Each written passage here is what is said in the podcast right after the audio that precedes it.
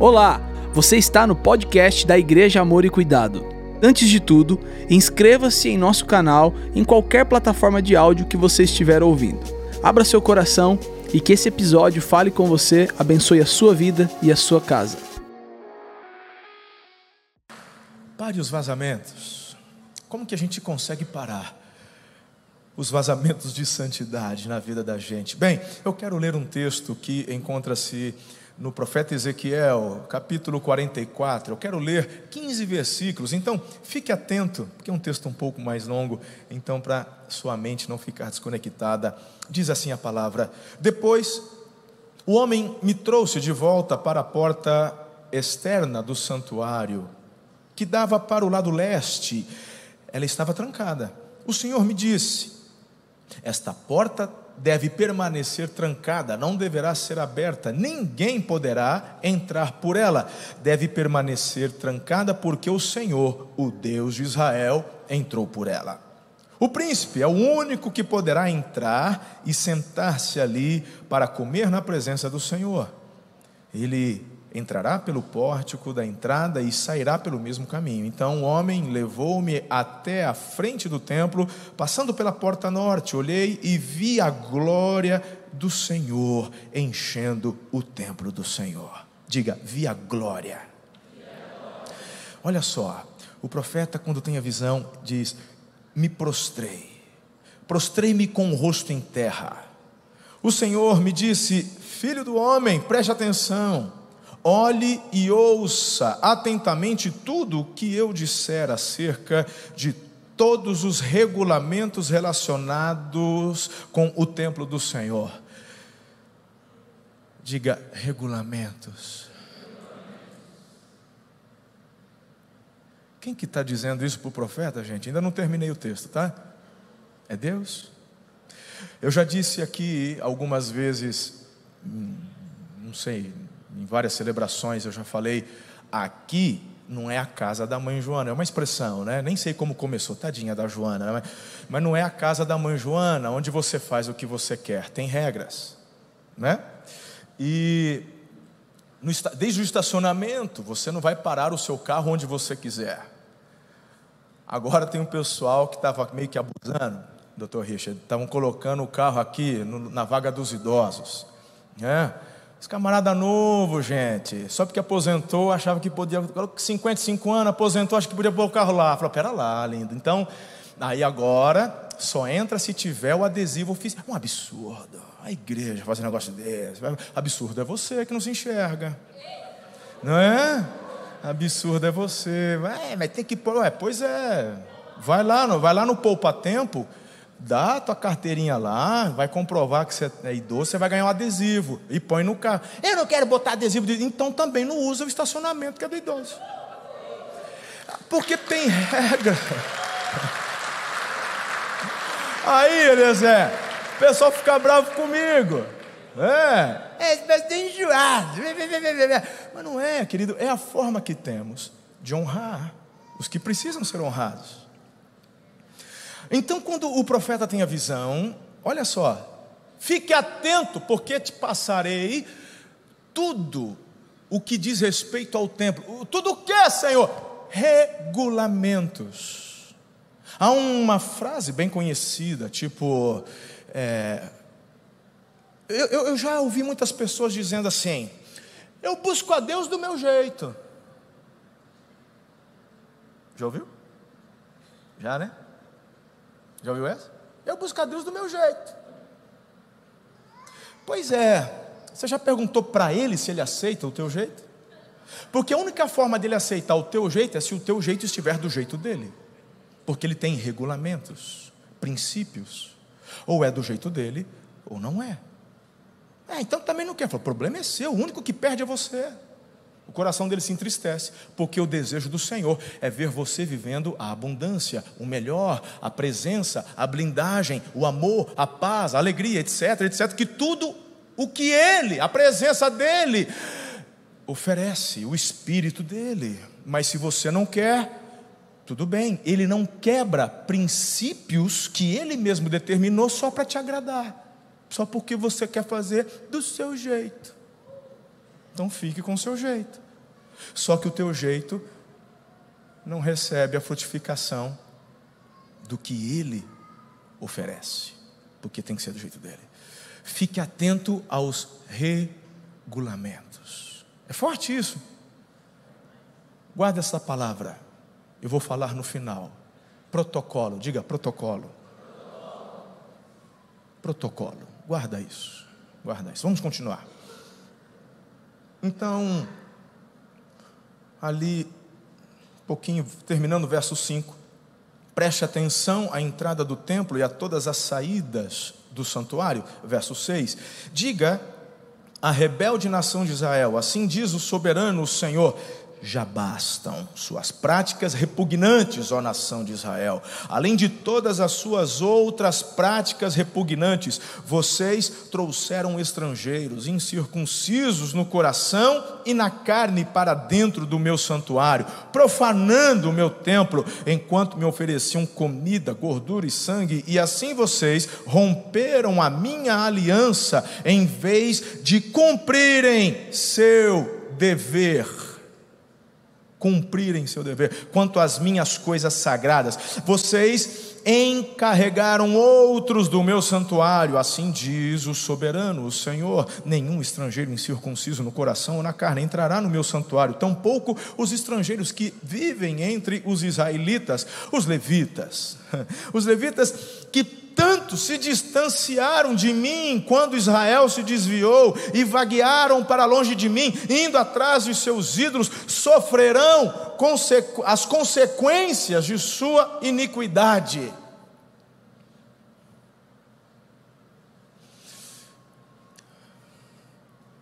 Regulamentos, regras, é do meu jeito.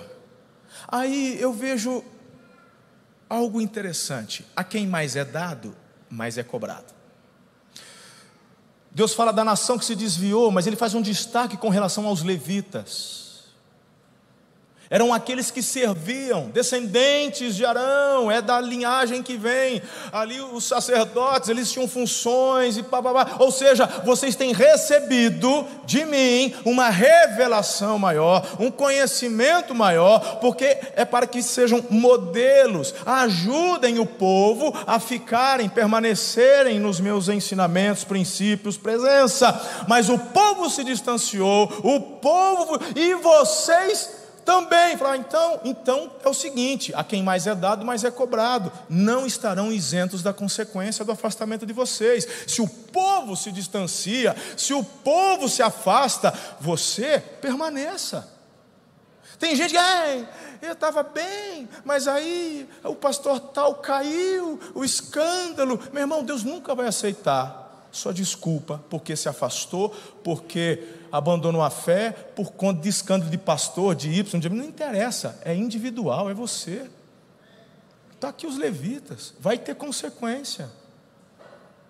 Não era para se afastar, deveria ter permanecido. Quem está comigo até aqui?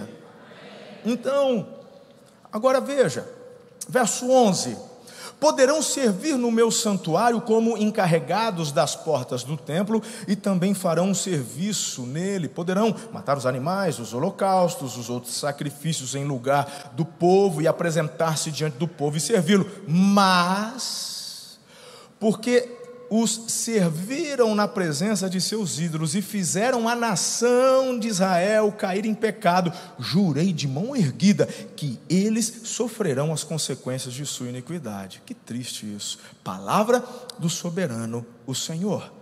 Não se aproximarão para me servir como sacerdotes nem se aproximarão de nenhuma das minhas coisas sagradas e das minhas ofertas santíssimas. Carregarão a vergonha de suas práticas repugnantes, contudo, eu os encarregarei dos deveres do templo e do trabalho que nele deve ser feito. Agora preste atenção, estou encerrando o último versículo. Olha que lindo. Mas os sacerdotes levitas descendentes de Zadok, que fielmente executaram os deveres do meu santuário quando os israelitas se desviaram de mim e se, aproxima, é, é, é se, é, se aproximaram para ministrar diante de mim. Eles estarão diante de mim para oferecer sacrifícios de gordura e de sangue, palavra do soberano, o Senhor. Sabe o que é gostoso? Deus, Ele não tem problemas em honrar pessoas. Não tem. Nós temos. Pastor, onde você está vendo isso no texto? Logo no início. Lembra que uma porta foi fechada? No texto não começa falando da porta. a porta está fechada, trancada, ninguém entra. Por quê? O texto fala, porque eu passei por ela. Falou, oh, tá bom, então, show de bola. Só o príncipe, oh, ele honra quem ele quer. Mas tem protocolo. Ó, oh, vai ser assim, nessa data, nesse evento, mas eu vou honrar esse cara aqui. Tá bom? Então, príncipe.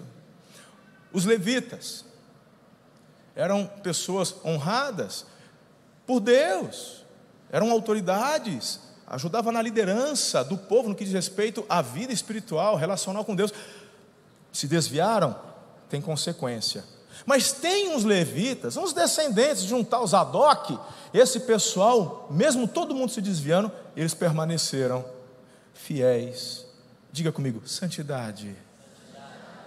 Eles permaneceram fiéis, santos. Deus honra essa galera. Falou, essa turma aqui, ó, tinha tudo para se desviar, ficaram firmes. Não arrumaram desculpas. Tem bênção para eles. Hoje eu quero falar sobre este princípio, e como eu disse a vocês, algumas pessoas têm dificuldades porque acabam encarando apenas a visão da santidade como uma lista de pode e não pode. Você nunca vai conseguir viver a santidade que Deus tem para a tua vida se ficar pensando dessa forma. Eu quero hoje ajudar você a virar uma chave e viver algo tão extraordinário como ainda não experimentou até hoje. A questão da santidade é algo inerente de Deus porque Ele é. Ele é. Nós fomos criados à Sua imagem e à Sua semelhança. Ele nos deu livre-arbítrio, o homem escolheu errar, escolheu se distanciar, mas Deus, por tanto amor, ainda nos dá um caminho, Ele nos oferece o resgate de graça por que, que as pessoas encaram a santidade de forma equivocada? Porque ainda tem uma mentalidade de salvação por compensamento. Ou seja, vou ser santo para poder ter, vou ser santo para então poder pedir. Ah, esquece, irmão. Você acha que você pega a Deus? Nem tua mãe tu enganava quando era criança. Quando você, ai, minha mãezinha, ai, minha mamãezinha. O que, que ela falava? Fala lá o que você quer. Não era assim? Era ou não era, ou sua minha? Você não me engana, não aí. Vai querer agora com chameguinho, não sei o quê. O que, que, você, o que, que você aprontou? Ou então era essa. O que, que você aprontou? O que, que você fez? E era verdade, era uma das duas. Ou já tinha feito uma arte, ou queria alguma coisa. Você acha que com Deus tu vai conseguir enrolar? A gente não engabelava nem a mãe, quanto mais o Senhor. A questão da santidade é algo que nos move em relacionamento. A Bíblia fala que a palavra santo significa separado. Como é que pode um cristão que diz amar a Deus se envolver quando a Bíblia fala com as coisas deste mundo, não é, irmão, o viver neste mundo, porque Jesus, em sua oração, ele disse: Não peço que os tires do mundo, porque eles são luzeiros no mundo, eles são o sal no mundo, que traz não apenas sabor, mas que também, através da vida deles, traz proteção, cura. Então, não é o viver no mundo, mas é se amoldar aos princípios do mundo. Estamos no mundo, mas vivendo os princípios de Deus. E a nossa missão é, conforme avançamos, vamos atraindo as pessoas para este relacionamento com o Pai. A missão de Israel, quando Deus, através de Abraão, começa algo diferente, dizendo: Farei de você uma grande nação, era a missão das nações serem atraídas a Israel por conta do relacionamento de Israel com Deus, onde todas as demais iriam desejar o mesmo relacionamento com o Senhor. Não é uma questão exclusivista, são vocês e mais ninguém. Nunca foi essa a vontade de Deus, através da sua. Tanto que, quando saem do Egito, irmãos, a Bíblia diz que muitos estrangeiros foram juntos.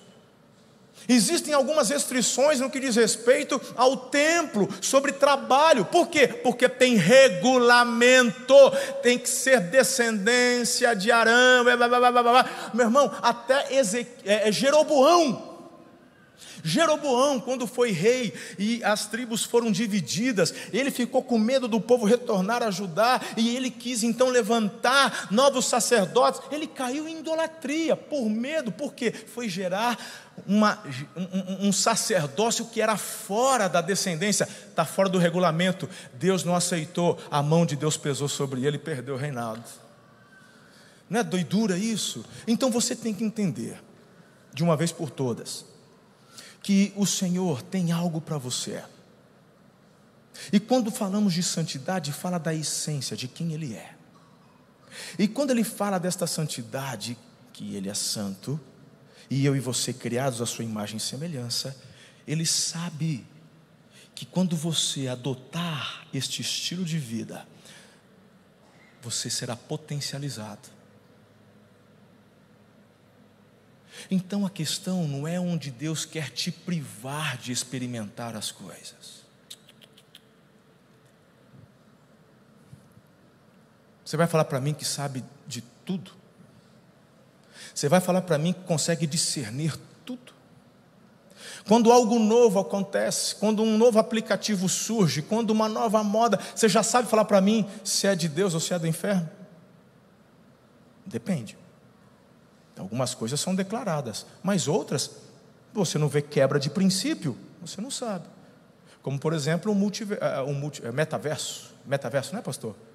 Já tem um monte de pastor, metaverso é do cão. Assim como falaram que televisão era do cão, assim como falaram que a internet era do cão, e depois está todo mundo usando. Eu e você não conseguimos discernir e entender todas as coisas.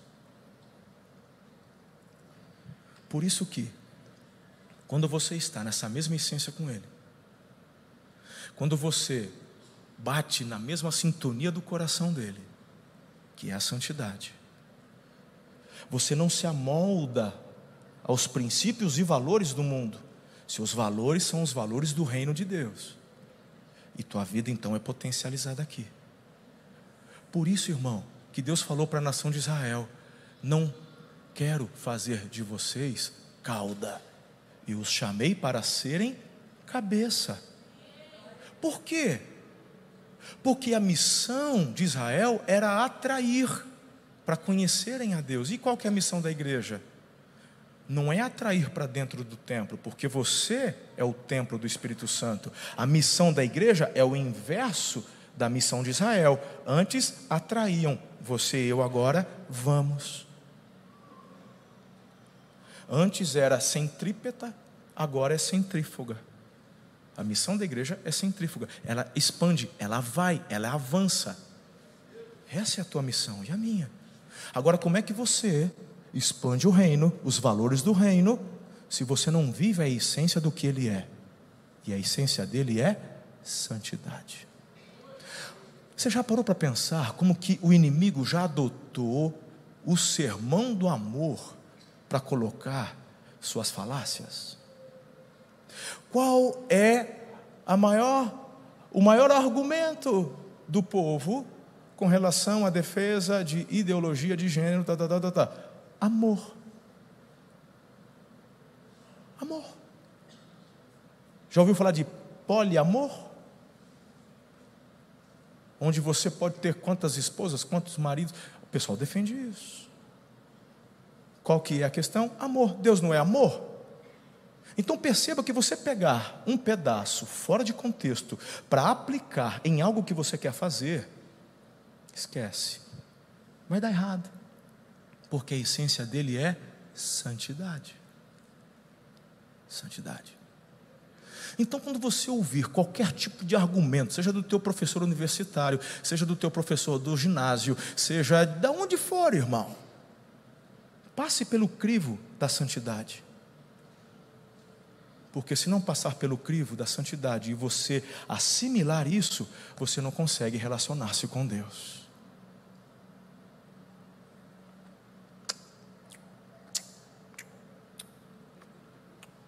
Perceba que eu não quero apelar aqui para medo. Medo, na verdade, nos afasta. Medo, na verdade, gera religiosidade. E medo não nos impede de fazermos qualquer coisa. Sabia disso? É, eu, eu costumo sempre falar da, das mamães que deram a luz através do parto normal. Não é? Quem já deu a luz em parto normal? Deixa eu ver aqui, fazer uma pesquisa rápida. Oh, aí tá? Quem diz cesárea? Levanta a mão, deixa eu ver. É. Parto normal, de novo. Tá bom. Ah, do parto normal. Ah, ah, quem não, não levanta mais a mão, não, já tá bom. Quando você foi fazer cesárea, a tua motivação foi: ah, o nenê estava sentado, não tive dilatação ou medo da dor. Quem foi por medo, levanta a mão. Obrigado pela sinceridade. Show.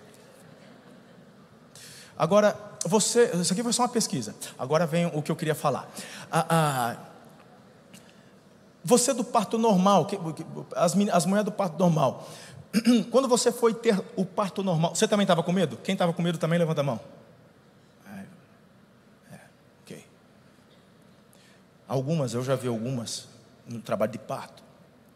Né? E algumas delas têm oportunidade do marido ficar junto, depende do hospital, depende do médico, né? Aquele parto humanizado, aí a mulher começa e, e, grita, porque o negócio vai contraindo. Eu lembro, a Ana teve dois partos normais, a barriga ficava dura e, e ela gritava. Às vezes não gritava, não, que ela era sempre muito mais. Né, e dói, né, irmão? Dói. Eu não sei o quanto, mas nunca dei a luz, mas me falaram que dói. Deve doer, né? Dói. Aí, alguns maridos conseguem ficar durante o parto. Ela pega na mão do marido e tem umas, irmã.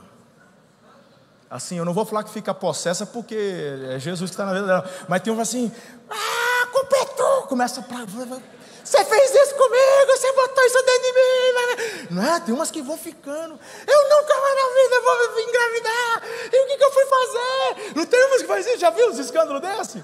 Aí nasce. Hora que nasce, irmão. Já coloca tudo sujinho no peito. Aquela mulher possessa, parece que o demônio vai embora. Oh. Não é assim? Hã? Ah, Aí o marido fala.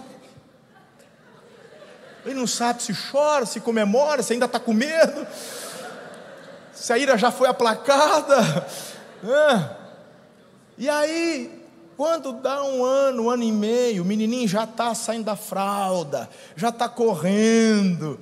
Ela já olha para o marido, ai, que saudade de ter outro. Pô, mas não era você que estava com medo? Não é? Ele já fica pensando, meu Deus, vai ficar daquele jeito de novo, eu não sei se eu sobrevivo a segunda vez. É, é complexo o negócio, não é fácil não. Mas onde eu quero chegar? O medo não te impede de fazer nada. Então, falar sobre santidade impondo o medo, bobagem não permanece. A pessoa pode até num pequeno momento mudar de vida, abandonar algumas coisas, abandonar o adultério, não sei o que, o roubo, a corrupção, né? ai, porque Deus e tal, mas daqui a pouco ele volta de novo, porque o medo não nos impede. Eu fico vendo esses doidos que pulam de paraquedas. Falar para mim, deve ter uns caras que não tem uns parafusos, né? Que talvez não tenha medo, mas vamos falar a verdade. Todo mundo que vai pular de paraquedas. Quem já pulou de paraquedas? Hoje eu estou o homem da pesquisa. Já pulou? Sério? Nunca mais. Aí, é, nem precisei fazer outra pergunta. Eu ia perguntar se teve medo. Ela falou, nunca mais. Você também já pulou? Tem, tem, ficou com medo? Dá medo, não dá? Não? Esse é o da, do, da ponta. Tem alguma ponta solta aí. Estou brincando, filho. Porque, gente, quem mais que pulou? Teve. Uh, Ali, ficou com medo também na hora de pular ou não? Também não! Dá a mão para esse aqui, vocês dois aí. Não é por nada não, irmão. O cara que vai pular de paraquedas, a hora que ele olha, ei, você está com uma mochila nas costas, cara. Agora eu vou te falar uma coisa. Deixa eu, deixa eu encher a bola dos seis. Vocês na vida espiritual rompem demais, porque se você acredita que aquela porcaria ia abrir a te salvar, quanto mais acreditar num Senhor que se move, se manifesta. Então, Eu tenho que bater palma para a fé de vocês.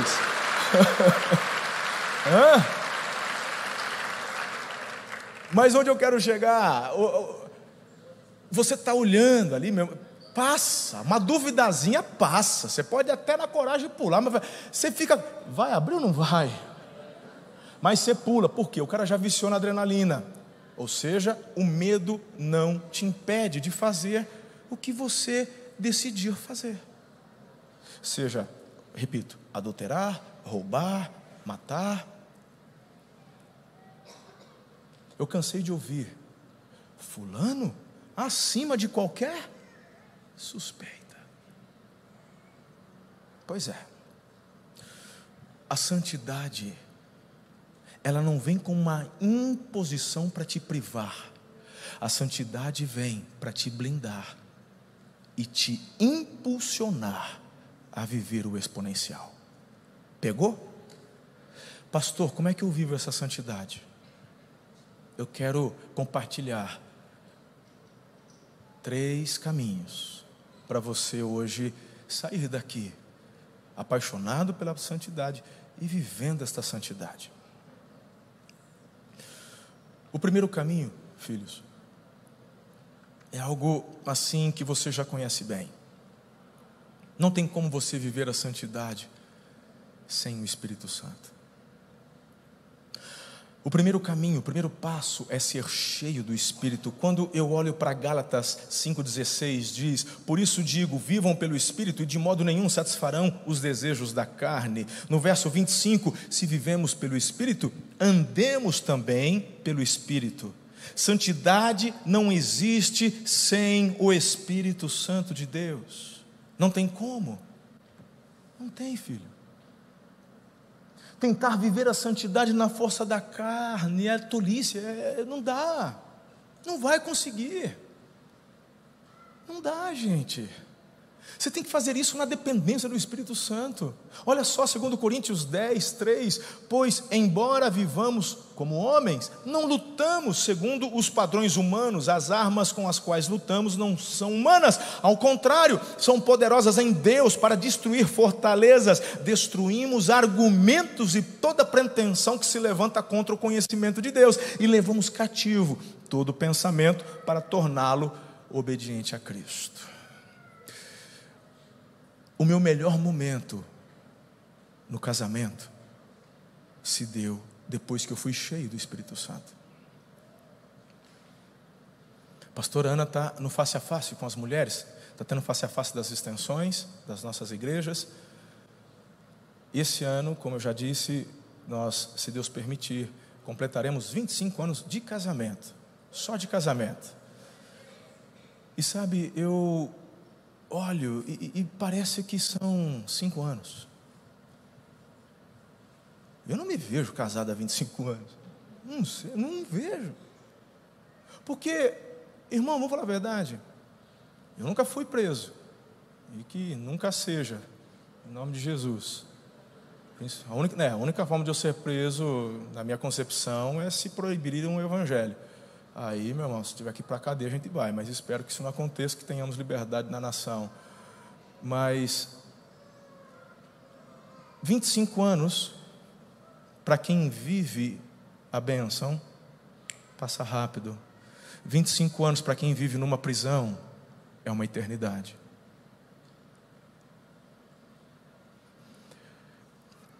Eu não vou falar para você que estes 25 anos têm sido assim sem erros, sem decepções, sem lágrimas. Não é isso.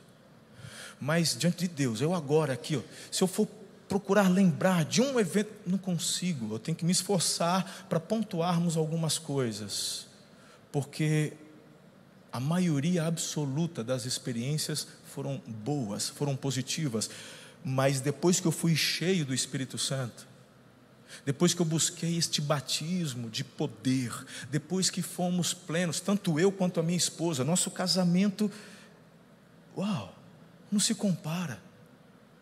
Não tem comparação, filhos, com a lua de mel, não tem comparação com os dois primeiros anos, não tem comparação quando as minhas filhas nasceram. Eu, diante de Deus, estou dizendo hoje para vocês, pode perguntar para Ana, a hora que vocês a virem, qual que é a melhor fase de vocês, ela vai falar: hoje tem sido a nossa melhor fase. E não é mérito nosso, no sentido, ai, porque a Ana é boa, ela é boazinha mesmo. Mas não é mérito meu. Eu estou te dando uma chave para você viver o que eu estou vivendo. É o Espírito Santo. É Ele. Como é que duas pessoas tão diferentes, eu e Ana somos o oposto, completamente diferentes, até na altura. O pessoal olha para ela, olha para mim e vai, tadinha. É. Somos muito diferentes.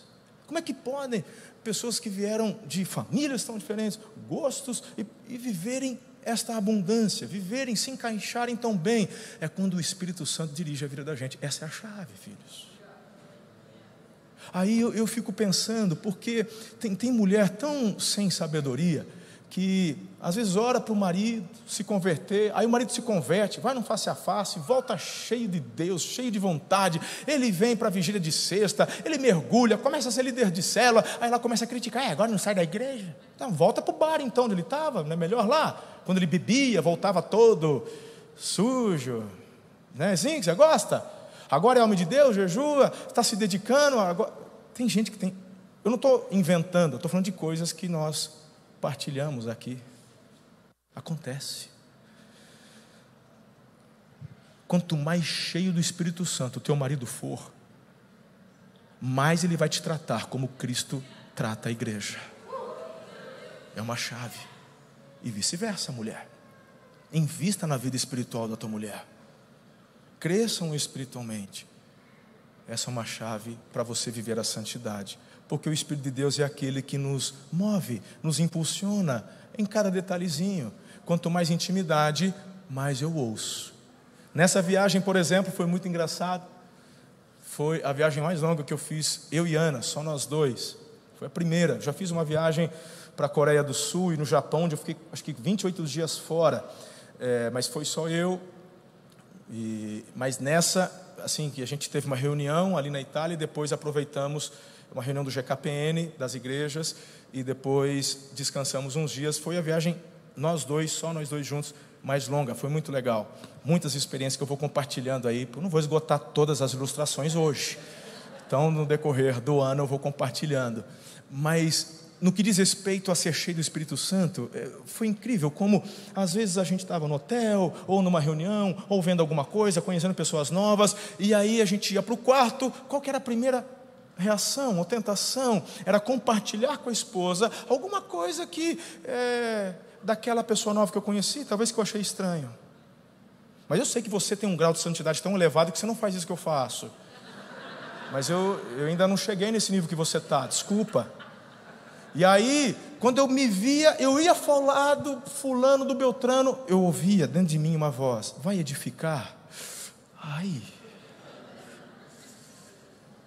Aí eu pum, fechava a boca. Isso aconteceu comigo umas dez vezes nessa viagem. Eu ia falar, tipo aquela coisa assim, para puxar um assunto. Sabe, quando não tem nada para vou puxar um assunto. Aí, tipo, você viu? Achei meio estranho. Vai edificar? Então por que vai falar? Isso é ser dirigido e cheio do Espírito. Você não consegue evitar muitas vezes do pensamento vir, mas dele ser emitido pela tua boca você pode. E quem te ajuda a fechar tua boca? O Espírito Santo. Quantas vezes você vai fazer uma crítica para tua própria esposa? Quantas vezes você vai emitir uma crítica porque você não gostou do feijão, ficou salgado demais? Mas todo dia salgado? Não, foi só hoje. Então por que falar? Deixa que ela, a hora que ela provar, ela vai ver. Não é muito melhor? A hora que ela provar, gente, salguei o feijão. Ai, amor, mas está maravilhoso. Eu já pus uma água aqui. Não é muito melhor? O Espírito Santo te ajuda. Parece bobagem, gente. Mas, ei, ei, olha aqui para mim. Nós temos uma tendência de pensarmos que o Espírito Santo só vai agir nas coisas sobrenaturais. É só quando o fogo está descendo. É só quando o surdo está ouvindo. É... Não, irmão. É no dia a dia, senão ele não viria habitar em você. É no dia a dia, é nas pequenas coisas. É, vai edificar? Não, então fica quieto. E aí você não critica o feijão, ganha bônus à noite. Aleluia. Segunda lição: para você andar nesta santidade, ande em amor. Paulo fala: o amor tem que ser o alvo maior. Sabe por que talvez as coisas não estejam aí a todo vapor na sua vida? Porque o teu alvo maior é ganhar dinheiro. Porque talvez o teu alvo maior seja. Se o teu alvo maior for o amor, todo o restante vai se ajustar. O amor te impulsiona. Então, lembra que eu falei do medo? Lembra do paquerista, do, do parto? Pois bem, o medo não nos impede de fazer, mas o amor nos blinda para não fazermos o que gostaríamos talvez de fazer. Deixa eu desenhar para você. Estava com saudade de eu desenhar, não estava? Deixa eu desenhar para você. Quando você no altar estava lá, ela estava na tua frente.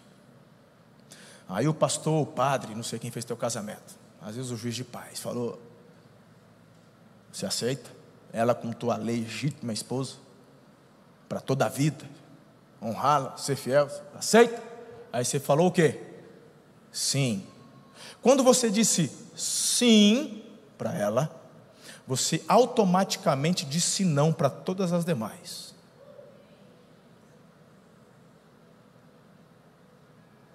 É, pastor, mas na prática isso não acontece. Para que eu não acabei. Porque eu já tratei de caso de mulher brava. Se eu ficar sabendo, eu te mato, eu corto, eu, você vai dormir, eu vou cortar. Eu já ouvi mulher ameaçando marido desse jeito. Já ouvi homem falar assim: ela que não se atreva, nem me preocupo. É fazer e eu, eu acabo com ela, com os outros. E eu estou falando de casos onde nós já pegamos acontecendo. E aí a gente chama para conversar, chama no gabinete, ô fulano. Não, Deixa eu dar uma dica que eu dei no culto primeiro. Quando eu te chamar no meu gabinete para tomar um café, para diretamente tratar desse assunto, eu te perguntar, fulano, você fez tal, tal coisa? Vou te dar uma dica. Não mente para mim. Porque eu não perco tempo. Eu não vou te chamar por fofoca. Eu só te chamo se eu tiver prova na mão. Então tua vergonha vai ser menor. Então quando eu te perguntar, já chega chorando. Eu fiz mesmo. Senhor pegou, né, pastor? Show. Aí eu choro com você e vamos já para a restauração. Tá bom? Então, já tratei muitos casos onde eu cheguei. Não, não, não. Aí eu, ai, que foto, e-mail, blá, blá. Ai, ele vai me matar. Você, pois é, já tinha ameaçado, já tinha. E mesmo assim fez. Porque o medo não te impede. Ok? Estamos juntos. Tá. Então, olha só onde eu quero chegar. Porque agora estou falando do amor. Vamos ser sinceros. Vamos ligar o sincerão? Ligar o sincerão. Sincerão. Marido, vou te dar uma dica. Não olha para o lado agora. Não se entrega. Deixa que essa eu mato no peito e deixa comigo essa. Tá bom? Fechou? Não, não se manifesta, não pisca, faz nada. Verdade. Esse é um momento perigoso agora. Tô, já estou cantando a bola, tá? Nem ria, segura. Marido, vou te fazer uma pergunta aqui. É, é difícil, fica firme. Marido, você já viu alguma outra mulher mais bonita e mais atraente que a tua esposa? Deixa que eu essa eu mato. Claro que já. Claro que já. A pergunta é: Algumas dessas já te deram mole? Talvez alguns poderiam falar, é, já, já. E eu te pergunto, por que é que você não traiu a tua esposa? Não foi medo. Se você permanece fiel, o amor te blindou. Perceba a primeira pergunta. Não é porque a tua esposa é mais bonita, não é porque a tua esposa é mais atraente, porque o amor é uma decisão, é uma escolha.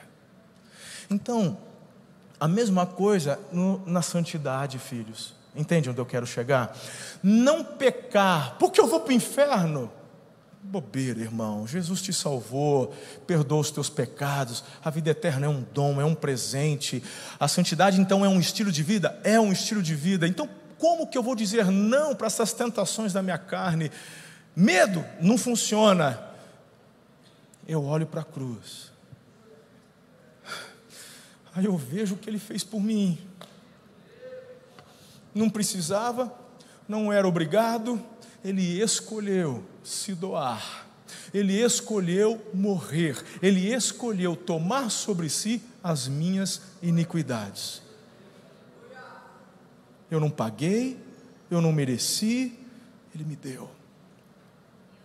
O que me faz viver na santidade é o amor dele.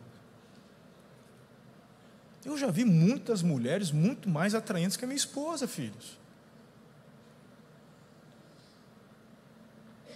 Mas quando eu olho para ela, eu lembro que ela ainda jovenzinha, adolescente, ela escolheu a mim.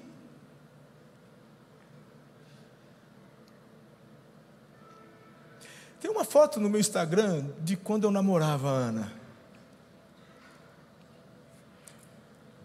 Eu olho para aquela foto e falo, meu, Deus é muito bom, porque ela tem me escolhido, cara. Deus é muito bom.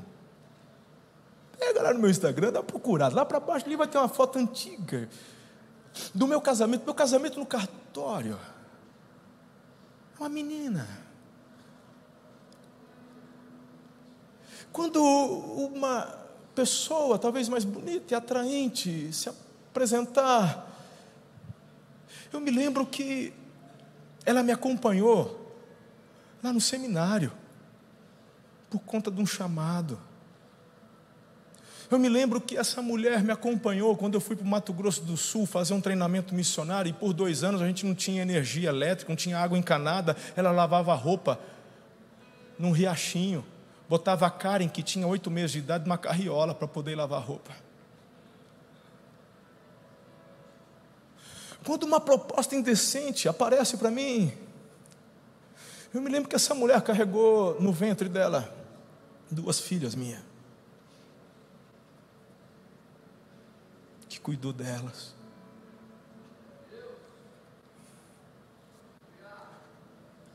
Eu lembro que essa mulher, quando nas, nos meus momentos de ira, nos meus momentos, ela me amou, me perdoou. Então, o que me impede de fazer uma besteira dessa? Em primeiro lugar, é o Espírito de Deus que habita em mim. E essa plenitude dele que eu busco. Em segundo lugar, é o meu amor por Deus, é o meu amor pela minha esposa. Eu, semana retrasada, eu vi pastor Bill Johnson, da igreja Bethel, em Redding, Califórnia. Pastor Bill tem sido um, um, um, uma inspiração para nós, temos uma aliança. Já estivemos lá algumas vezes. Ele é o sênior da igreja Bethel. Há uma unção que foi repartida daquela igreja com essa igreja. Pastor Bill há alguns meses, sua esposa Bene estava num tratamento de câncer, lutando contra o câncer. Ela ficou meses internada, o tratamento não estava surtindo efeito, ela sofrendo muito, e eles tomaram a decisão então de irem para casa, apenas um medicamento para trazer um pouco de conforto, e ele então compartilhou porque ela partiu, foi para os braços do Senhor, acho que tem duas semanas. E depois da partida dela, acho que uns 5, 6 dias depois, o pastor Bill, em sua rede social, no Instagram, ele colocou algumas fotos. E essas fotos eu peguei e compartilhei, porque eu estava nessa viagem e eu comecei a chorar quando vi essas fotos. Ele colocou algumas fotos onde eles estão no sofá, ela está em volta de almofadas, ela não consegue nem abrir os olhos. Você imagina como uma pessoa em fase terminal de câncer fica, e ela ali. E o Bill do lado, com a cabeça reclinada sobre ela, numa foto. Numa outra foto, ele está com as mãos levantadas, como quem ali adorava ao Senhor, porque já sabia, Deus já havia, os indícios de que Deus a levaria já estavam claros, e ali, buscando a presença, porque só a presença de Deus para trazer conforto, alívio. Eu, como pastor, já vi tantos homens abandonando a esposa num leito de doença. Mulheres que tiveram câncer de mama, tiveram que extrair a mama, e o desgraçado abandona a esposa. Não conhece santidade. Porque para ser santo tem que ser cheio do Espírito, para ser santo tem que ser movido e inspirado no amor. Falar sobre santidade não é falar sobre algo que vai alegrar o coração de Deus. Falar sobre santidade é potencializar teu casamento, é potencializar sua família, é potencializar sua vida profissional.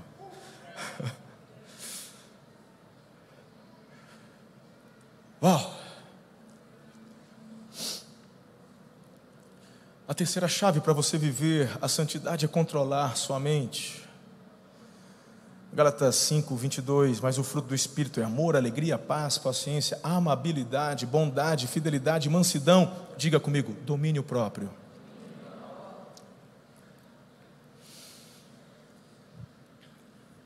O domínio próprio, como as demais características que acabei de citar, são frutos do Espírito.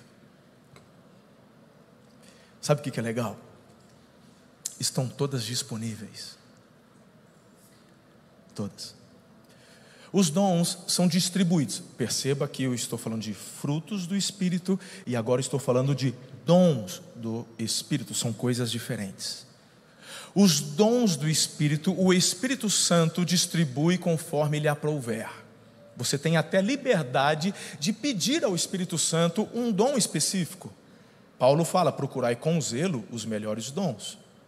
E estes melhores dons têm a ver com edificação do corpo e não com orgulho pessoal. Mas os frutos, diga frutos, estão disponíveis. É como você, com fome, sentado no sofá, e falou assim: Eu estou morrendo de fome, eu preciso comer. E aí você se lembra que lá na geladeira tem comida, comida boa, comida saudável, e você tem tudo ali. Aí você fica assim: vem comida, vem comida, vem. Quem lembra do soufflé? Soufflé. Eu entregando a idade, essa só. Quem riu lembra. Quem riu lembra, é tiozão. É das antigas, né? Eu ficava soufflé, aí o soufflé vinha voando, o chocolate até. Pois é. Não rola, né, irmão? Não rola. Quem nunca, quando criança, viu essa propaganda e ficou?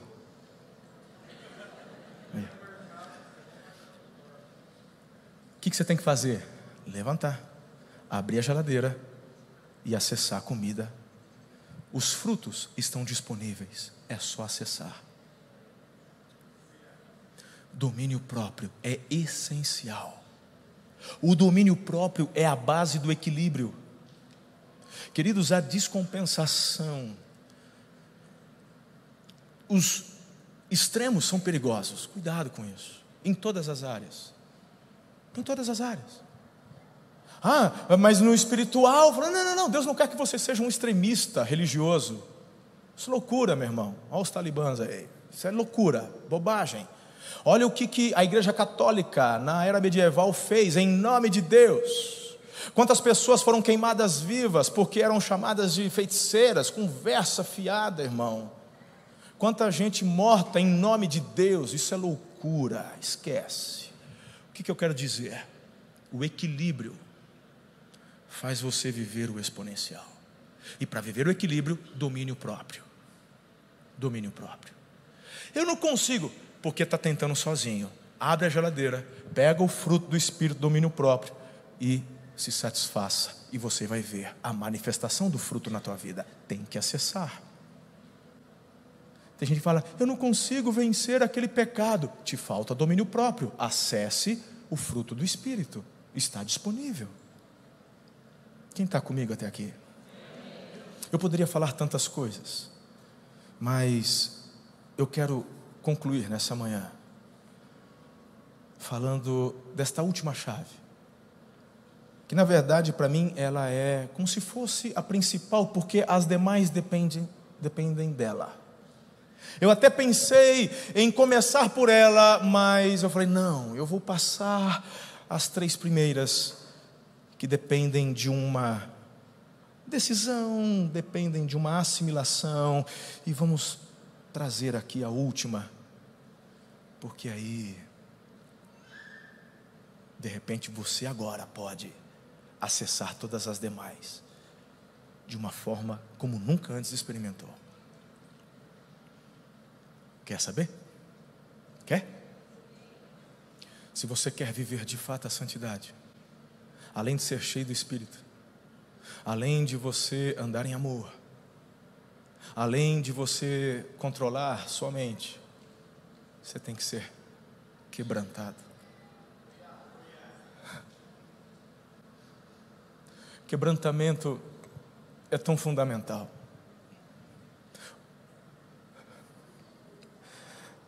Davi, ele falou assim: um coração quebrantado e contrito, Deus não despreza. Deus não despreza. Eu amo Davi, a história dele. Davi, ele não foi perfeito, ele errou, falhou. Qual que é a chave de Davi? Quebrantamento. Quando confrontado, se quebrantava. E o que se quebranta, Deus levanta. O humilde, Deus exalta. Quem se orgulha, Deus resiste. Se você se quebranta diante dEle, você então consegue, irmão, em primeiro lugar, ter acesso a plenitude do Espírito.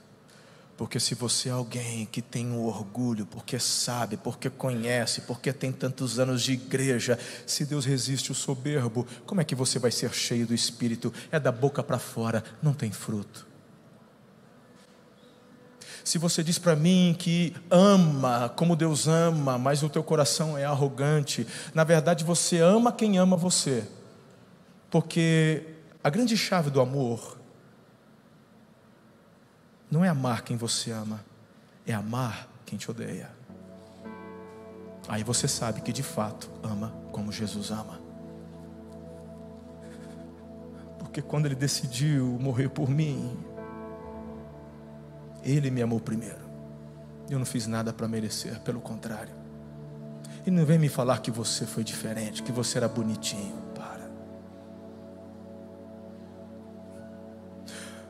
Você vai saber que está amando como Jesus ama quando você conseguir liberar perdão.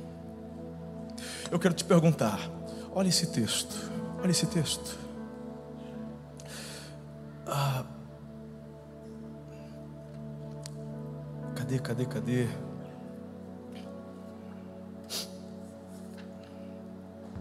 Aqui. 1 Coríntios 6,17 mas aquele que se une ao Senhor é um espírito com Ele. Diga um. Um espírito com Ele. Onde eu quero chegar? Como é que você pode dizer que ama como Jesus ama, mas não ama o que Ele ama? Como é que você pode falar que ama Jesus, mas a tua vida, na verdade, é movida pelo ódio? Não tem como. Pastor, o senhor não sabe o que fizeram comigo? De fato, eu não sei. Eu não sei. Mas se hoje você se quebrantar, quebrantar, se você abrir teu coração diante de Deus, você vai sentir uma inundação do amor dele, da presença dele. E quando você sentir isso, basta, nada mais importa.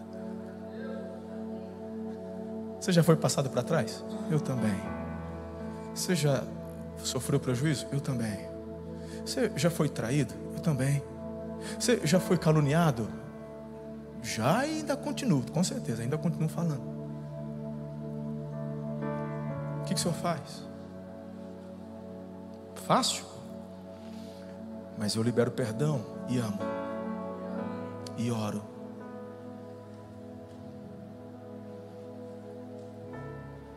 Tua vida fica leve. Isso é viver a santidade. Medo, inspiração.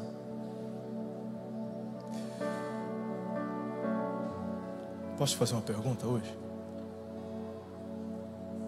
Qual a última vez que você chorou na presença do Pai?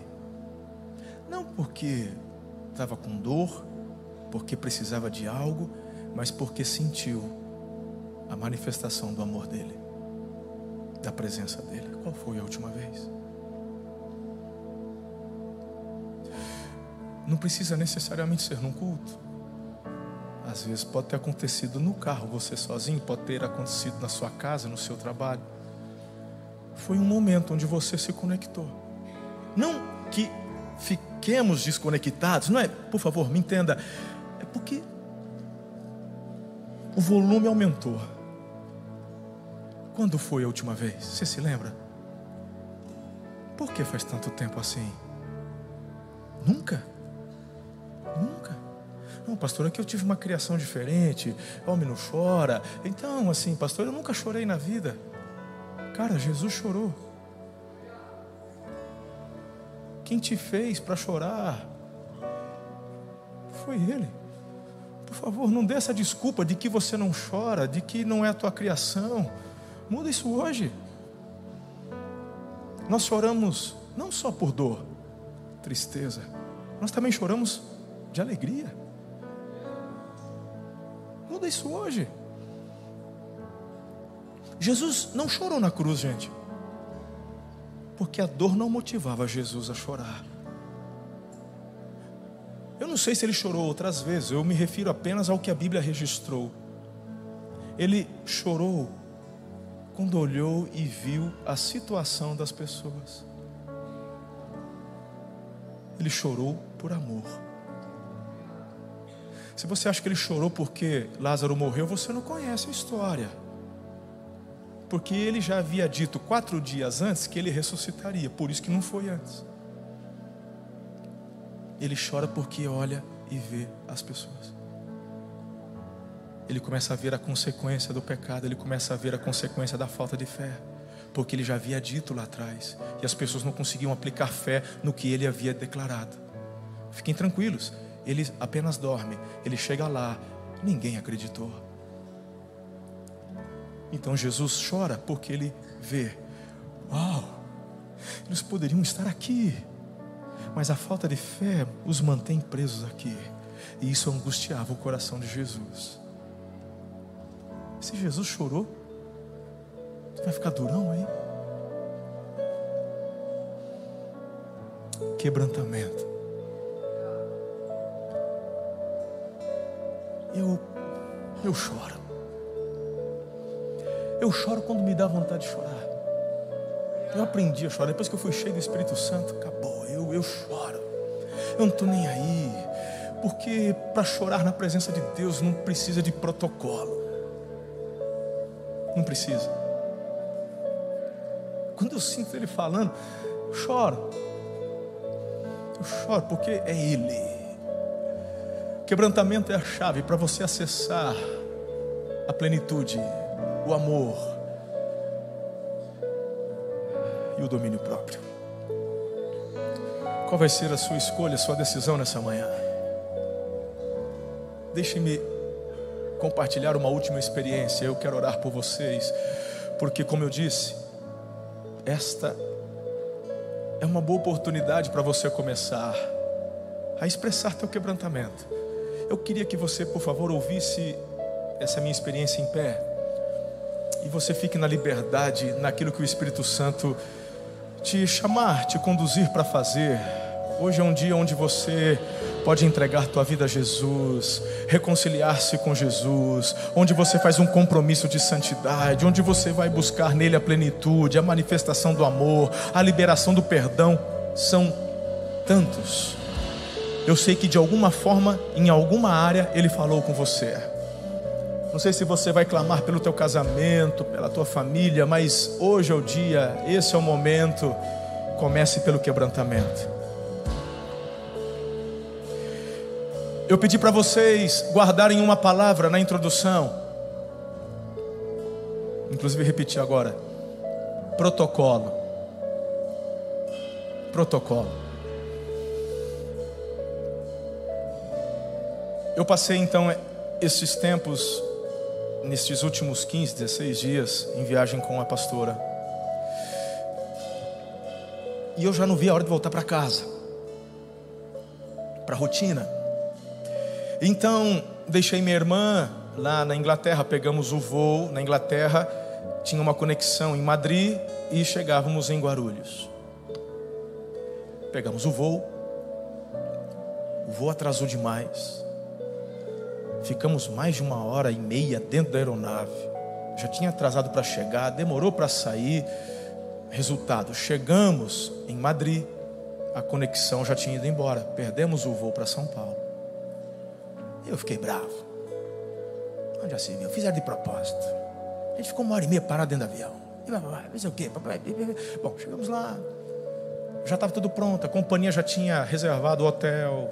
Né? É culpa da companhia. Então a gente colocou no hotel. Próximo voo, daqui 24 horas. Só às 11, só quase meia-noite do dia seguinte. Aí nos levaram para o hotel. Tá lá no hotel. Falei, ah, eu vou ficar o dia inteiro dentro do nada, já que eu estou em Madrid, vamos. Chamamos um Uber, descemos em Madrid, vamos passar em Madrid. Vamos fazer o que em Madrid? Ah, vamos gastar sola de sapato, bora, e anda, tal, não sei o que, conhece aqui. Fazer umas, umas pesquisazinhas aqui e tal. Aí a Karen, minha filha, falou assim: Eu já tinha visto, mas a Karen falou assim: Pai, você tem que ver o grande palácio. Eu falei, tá. Eu cheguei lá, no grande palácio. Como você sabe, Espanha é também um parlamentarismo monárquico. Rei Carlos. Hum, a, a, a, como a Inglaterra. Uma catedral enorme. Aí tinha que pagar para entrar na catedral. E logo de frente o grande palácio. Aí eu falei, eu já vi um monte de catedral na Itália. Chega, não aguento mais ver catedral também. Eu já vi muita coisa. Eu falei, vamos então no palácio. Paguei ingresso. Entramos. E para mim é mais um pouco de história. Eu gosto de história, gosto de arte. E eu ainda estava bravo. Falei, Deus, de mim eu estava assim, em fé, declarando: em tudo dai graças, em tudo dai Mas eu já queria estar em, em Araçatuba já. Entendeu? Eu estou ali ainda. Mas em tudo dai graças. Já que estamos aqui, vamos curtir, vamos ver. Mas lá no fundo meio bravo. Entrando pátio enorme. Aí chegamos no palácio, irmão, não é Ratimbum, é palácio de verdade. A hora que eu entrei, eu já tinha ido na Basílica de São Pedro, hein? No Vaticano. A hora que eu entrei, ei, a hora que eu botei o pé, eu falei, Deus, o Senhor fez eu perder uma conexão para entrar aqui. Agora só me fala o porquê. Que eu já sei que eu tinha que entrar aqui, agora eu estou entendendo. Eu quase fui para o estádio do Barcelona, lá no Bernabéu. É, eu falei, vai ser mais legal. Mas alguma coisa me levou. Eu já tinha visto um monte de. Olha que eu. Aí eu já peguei o celular tal. Até botei no, no Instagram meu lá, isso é o quê? Olha aqui, olha que gente tal. Aí eu subi a primeira parte, aí chegamos numa outra, na parte de cima, onde tem as salas. E aí tinha uma plaquinha. Proibido filmar e tirar foto. Eu falei, é nada. Eu tem uma turma no Brasil que está acompanhando. Tem pessoal, queria minhas filhas e tal. E gente, aí, brasileiro é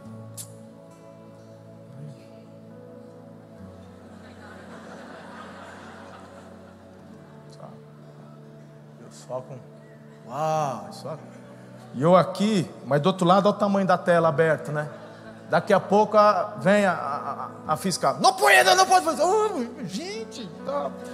guardei. Eu estava só na primeira sala, eu já estava de boca aberta, eu tinha que registrar para mostrar para as meninas. Eu estava assim.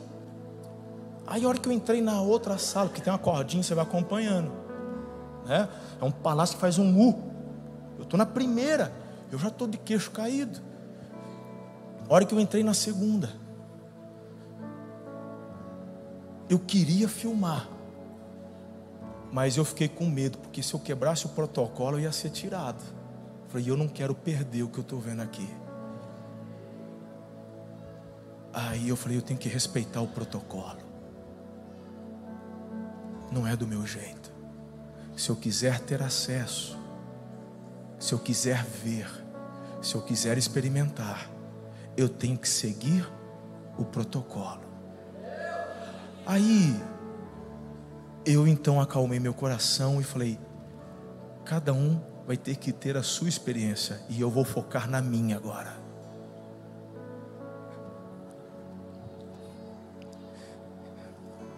E eu fui para a próxima sala.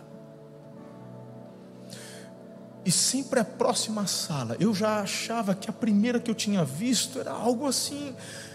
Gente, Espanha foi como que um império. A Espanha, gente, o que, que eles não fizeram na América do Sul? País riquíssimo.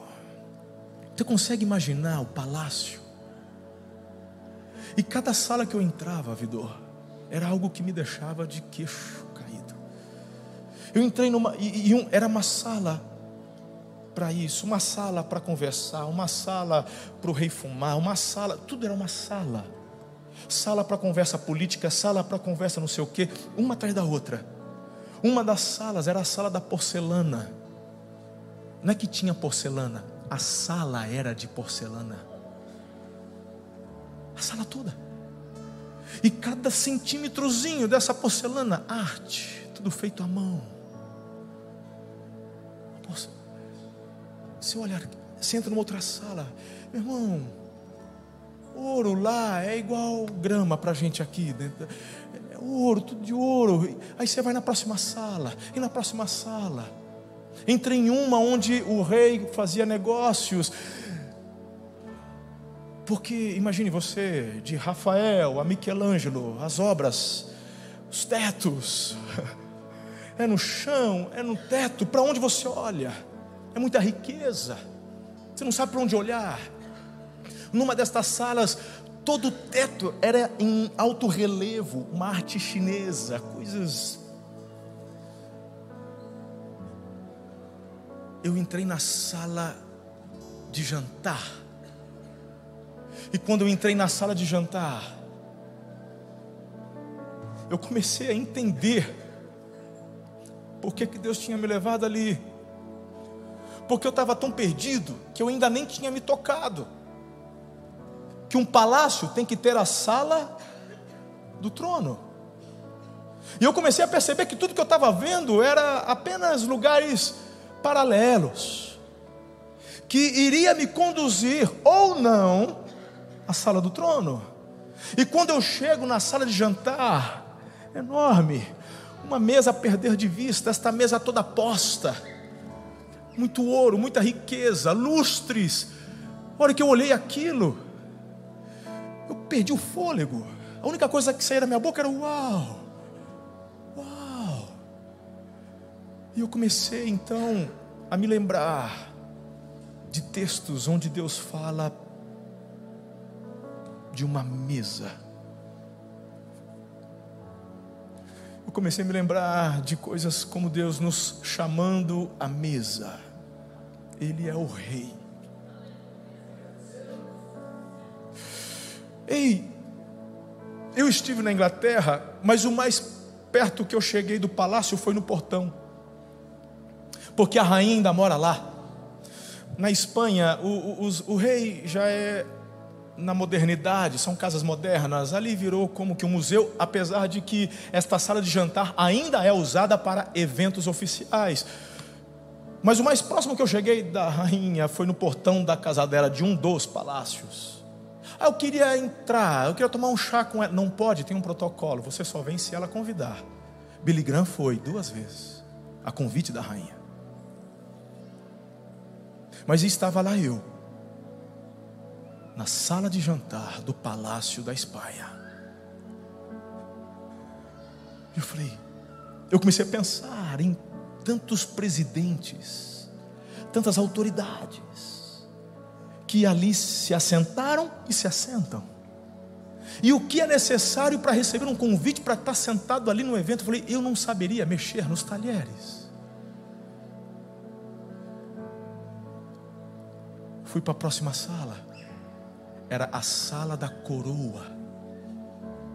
E na sala da coroa, a coroa é enorme.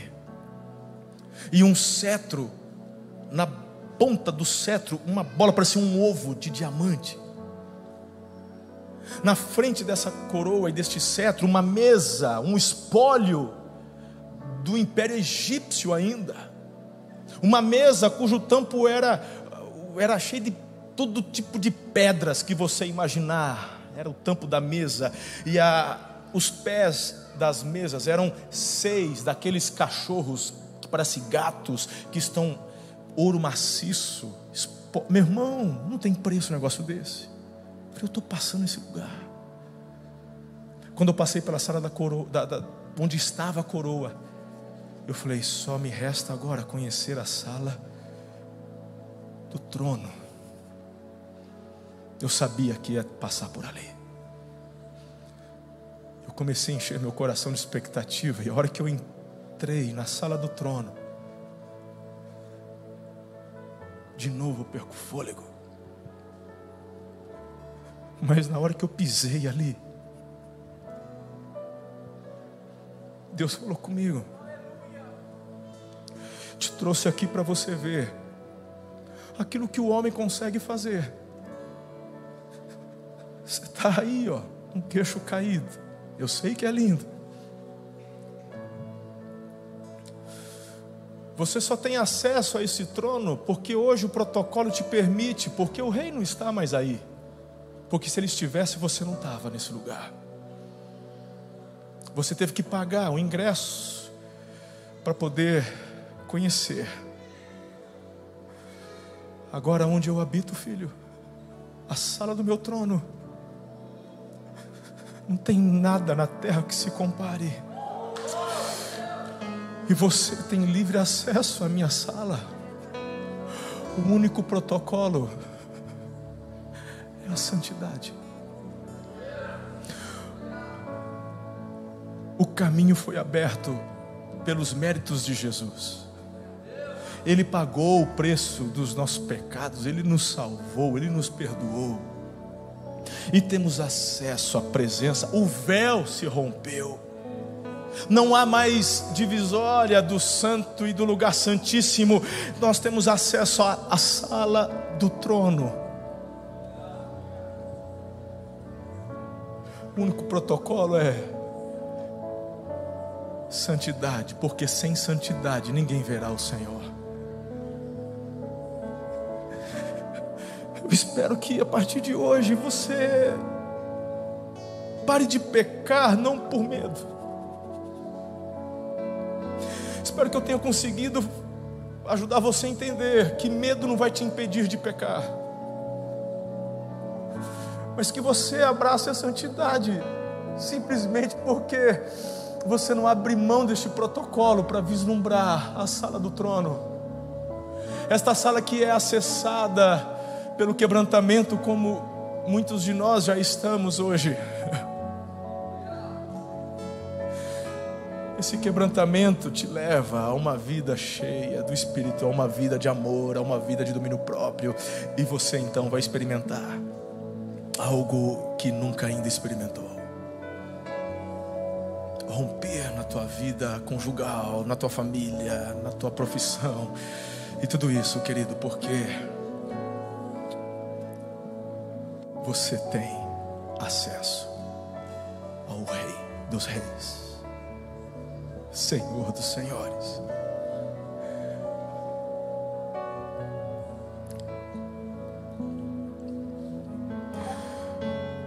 As pessoas que pediam audiência com os reis da terra, quando lhes eram permitidos entrar diante do rei na sala do trono, lá era comum você sempre oferecer algo em honra ao rei, para então depois pedir. E o rei da terra poderia atender ou não. Hoje, você veio. Você veio acessar a sala do trono do Rei dos Reis e você já deu a Ele a tua adoração. Você já ofertou. E você já se quebrantou. O Rei da terra pode dizer não, mas o Rei do céu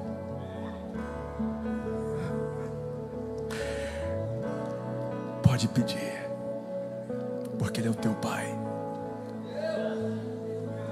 Os interesses do Rei eterno não são os mesmos dos reis da terra. Os reis da terra lutam por mais poder. O Rei eterno já tem todo o poder.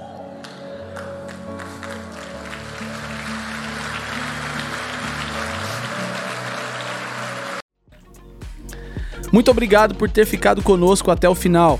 Se este conteúdo abençoa a sua vida, compartilhe com todas as pessoas que você conhece. Siga-nos também em nossas redes sociais, arroba Amor e Cuidado. Deus abençoe.